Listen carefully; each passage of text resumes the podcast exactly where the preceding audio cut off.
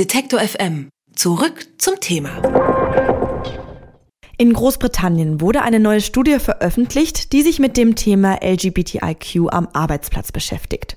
Das Ergebnis zeigt, dass der Faktor LGBTIQ eine große Rolle beim Einkommen spielt. LGBTIQ-Mitarbeitende verdienen bis zu 16 Prozent weniger als ihre Kollegen und Kolleginnen. Aus Angst vor Ausgrenzung oder Diskriminierung outen sich deshalb viele Menschen gar nicht erst. So zeigt eine weitere Studie, dass sich nur rund ein Drittel der deutschen Befragten am Arbeitsplatz geoutet haben. In Großbritannien sind es immerhin fast doppelt so viele. Tarek Tesfu ist schwul und geht sehr offen damit um. Er kämpft für die Gleichberechtigung aller Menschen. Bekannt ist er unter anderem als Moderator bei dem Funkformat Jäger und Sammler und durch das Format Tareks Genderkrise. Nachdem er sich 2017 per Video an seine Hater gewendet hatte, wurden alle seine Accounts gehackt und persönliche Dokumente veröffentlicht. Meine Kollegin Alina Metz hat Tarek am vergangenen Freitag getroffen und mit ihm über seinen Aktivismus gesprochen. Was dabei herausgekommen ist, das erzählt sie mir jetzt. Hallo Alina. Hallo. Mit welchen Themen beschäftigt Tarek sich denn in seinen Videos? Also bei ihm geht es vor allem darum, sich mit sämtlichen Diskriminierungsformen auseinanderzusetzen. Also er beschäftigt sich generell mit Sexismus, mit Antisemitismus zum Beispiel oder gegen Transfeindlichkeiten oder Asexualitätsfeindlichkeiten. Genau, also mit sämtlichen Feindlichkeiten. Und zu Beginn seiner Videokarriere hat er sich vor allem mit Homofeindlichkeit beschäftigt, Atranssexualität, Sexismus. Heute oder in den letzten Monaten jedoch ähm, sind seine Videos sehr stark vom Thema Rassismus geprägt gerade auch im Wandel der Gesellschaft mit der AfD und anderen politischen Parteien, hat er persönlich das Empfinden, dass der Diskurs dort einfach nicht divers genug ist und er sich selbst dazu äußern muss. Und ähm, es geht ihm vor allem auch um das Thema Mehrfachdiskriminierung. Also was ist, wenn jemand schwarz und transsexuell zum Beispiel ist? Und er hat sich dort eine sehr interessante Frage gestellt, nämlich zum Beispiel, wer spricht in diesem Diskurs überhaupt? Und da hören wir jetzt mal kurz rein.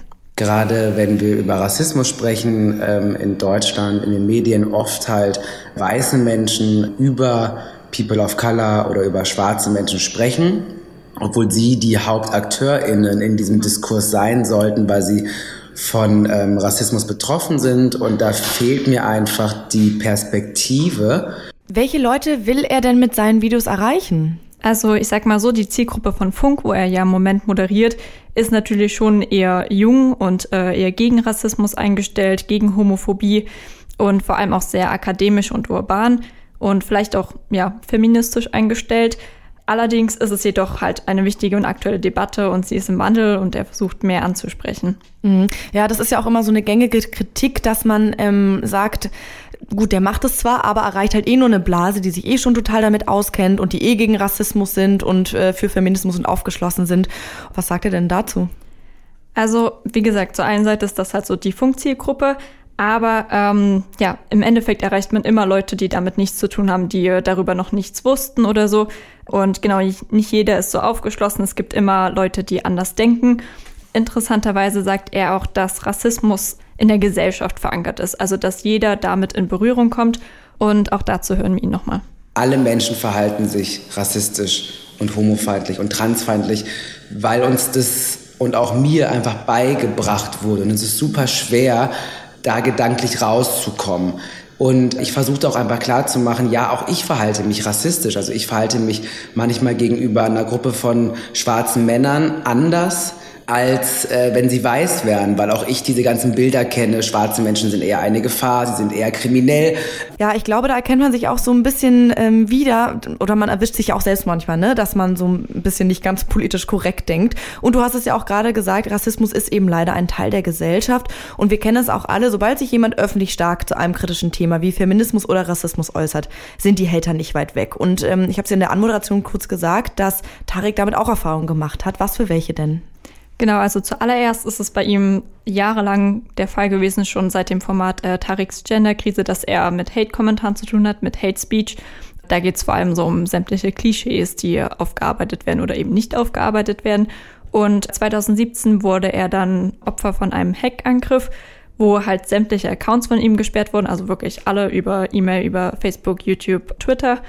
Und genau, außerdem wurden dann auch äh, private Dokumente veröffentlicht, also zum Beispiel die Vorderseite von seinem Personalausweis oder Rechnungen oder so.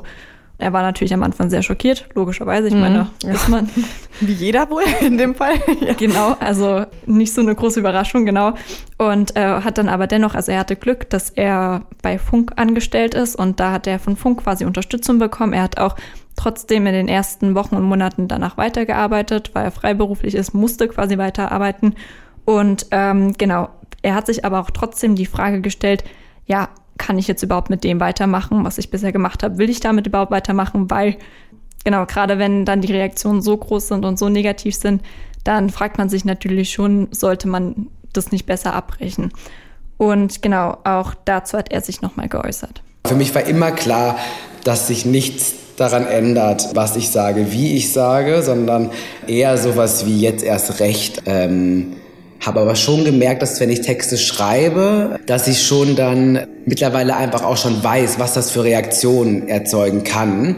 Und jetzt denke ich die Reaktionen von gewissen Leuten, unbekannten Leuten natürlich dann auch schon manchmal einfach mit rein. Aber es führt nicht dazu, dass ich Dinge nicht mehr sage oder anders sage. Nun hat sich ja seit der MeToo-Debatte auf jeden Fall schon einiges getan. In der Gesellschaft hat sich auf jeden Fall ja ein größeres Bewusstsein für feministische Themen, sexuelle Belästigung und Gleichberechtigung entwickelt. Also es scheint sich ja doch was zu wandeln in den Medien, oder? Also auf den ersten Blick wirkt es auf jeden Fall so. Allerdings ähm, meinte er, dass es insgesamt keine große radikale Veränderung gibt. Also es gab ein paar Formate, die sich vor der Debatte schon stark mit Feminismus beschäftigt haben. Auch bei Funk hat er dort welche genannt. Allerdings waren es halt die Formate, die sich vorher damit schon beschäftigt haben, sind auch die Formate, die sich heute noch damit beschäftigen. Und nur wenige weitere Leute haben erst danach angefangen, sich damit zu beschäftigen. Und genau dementsprechend kann man sagen, es gibt nicht wirklich viele neue Formate, nicht wirklich viele Personen, die sich groß und lautstark dazu äußern. Ähm, die Debatte ist wichtig, allerdings, ja, es ist halt ein Anstoß in die richtige Richtung gewesen, aber da ist noch viel Luft nach oben. Also auch da wieder, wer spricht dann eigentlich zu den Themen, wenn das nur privilegierte weiße Schauspielerinnen machen, dann ist das wichtig, weil sie das erfahren haben. Aber wir müssen auch mal dahin kommen und überlegen, naja, was ist eigentlich mit Frauen of Color, die nicht privilegiert sind, die auch Opfer auch im Beruf von sexueller äh, Gewalt halt werden. Das sagt Tarek Tesfu. Ähm, er ist YouTuber und Videokolumnist. Große Plattformen wie YouTube oder Facebook bieten ja eben die Möglichkeit, über Antirassismus und Aktivismus aufzuklären und sie anders zu betrachten als bisher. Dass das aber nicht nur positive Folgen hat, das musste eben auch Tarek Tesfu erfahren. Über Aktivismus und Reaktionen auf Hate im Netz habe ich mit meiner Kollegin Adina Metz gesprochen. Vielen Dank. Ja, bitte. Alle Beiträge, Reportagen und Interviews können Sie jederzeit nachhören im Netz auf detektor.fm.